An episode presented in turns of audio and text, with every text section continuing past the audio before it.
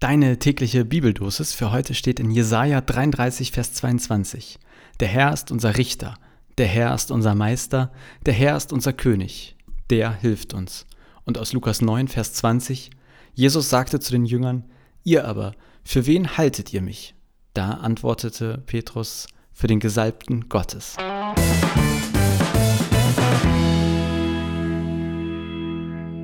Ich habe irgendwie ein Problem mit diesen Tüte-Lauten da. Antwortete oder antwortete.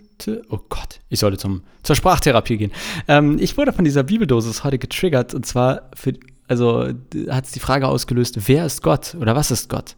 Und ich habe mir dann mal selbst die Frage gestellt und hier so ein bisschen für ein paar Minuten in der Gegend herumgedacht. Und ich finde das ganz schön schwierig. Ich meine, wer ist Gott? Was ist Gott, fällt mir ein bisschen leichter. Ich glaube aber, dann geht es bei mir eher so in die Richtung, was ist göttlich? Irgendwie dann so, irgendwie Gott ist etwas, was über den Menschen steht, irgendwie in einer eigenen Dimension lebt, so in die Richtung. Und ich habe dann so beim Nachdenken gemerkt, im Prinzip drifte ich super schnell ab und komme zu Antworten, wo ich letztlich sagen muss, ich beschreibe da bestenfalls den Gott der Bibel. Wer oder was ist Gott? Ja, keine Ahnung, äh, ehrlich gesagt. Wer oder was ist der Gott der Bibel? Kann ich schon mehr antworten. Und am meisten und am besten kann ich eigentlich, glaube ich, auf die Frage antworten, wenn man mich fragt, wer oder was ist Gott für dich? Und ich glaube, dass das letztlich für alle Menschen gilt.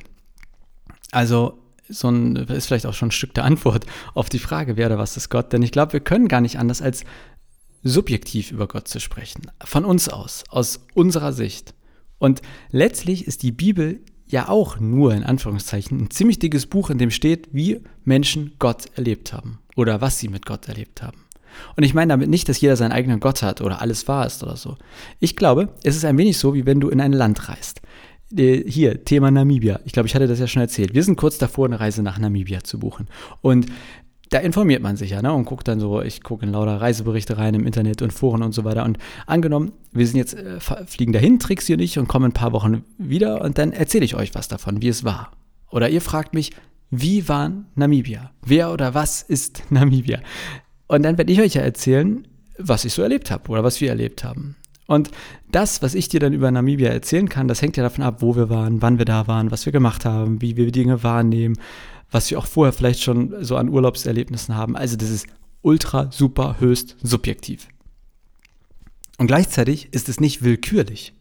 Denn wenn du tausend Touristen fragst, die in Namibia waren, dann wird man Überschneidungen finden. Es werden nicht tausend völlig verschiedene Antworten sein, die sich alle widersprechen.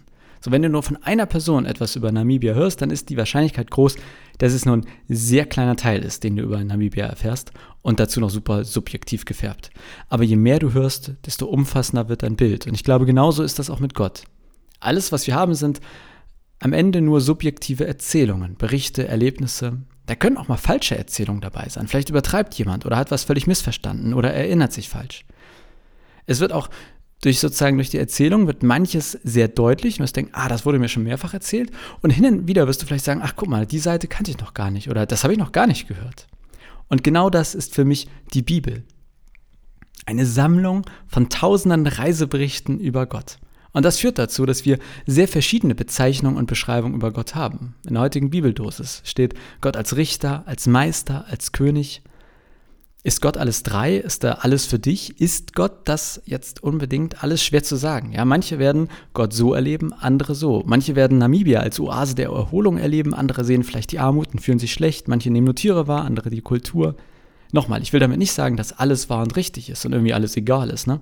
Ich will nur sagen, davon ausgehen, dass wir einen Gott haben und wir diesen gleichen Gott erleben und von diesem, von diesem Gott sozusagen erzählen, dann ist das immer subjektiv. Und für mich ist die Bibel an dem Punkt wirklich ein Geschenk, weil ich das schön finde und ähm, auch für sehr bereichernd halte, dass das nicht ein Autor war, der ein dickes Buch über Gott gemacht hat und gesagt hat, so Leute, exakt so ist er, sondern wir haben über Jahrhunderte, Jahrtausende Berichte, Reiseberichte über Gott. Und auch heute schreiben wir noch Reiseberichte, die kommen vielleicht nicht mehr in die Bibel, aber das ist, wenn ich von meinem Glauben erzähle, wenn du von deinem Glauben erzählst. Und ich glaube, dass diese Sammlung an Reiseberichten, ein total großer Schatz ist, um vielleicht keine umfassende Antwort geben zu können, aber eine, ähm, ja, eine möglichst umfassende Antwort über die, also Antwort auf die Frage, wer oder was ist Gott. Das hat die Bibeldosis heute bei mir getriggert. Und vielleicht hast du ja auch Lust, dir heute Gedanken zu machen, wer oder was ist Gott für dich? Oder auch mal jemand anderes zu fragen, wer oder was ist Gott für dich und darüber ins Gespräch kommen. Das wäre meine Idee für den heutigen Tag. Schnacken, wer oder was ist Gott für dich und im Zweifel über Namibia unterhalten oder tolle Reiseziele. So viel für heute. Ich wünsche dir einen schönen Tag und bis morgen.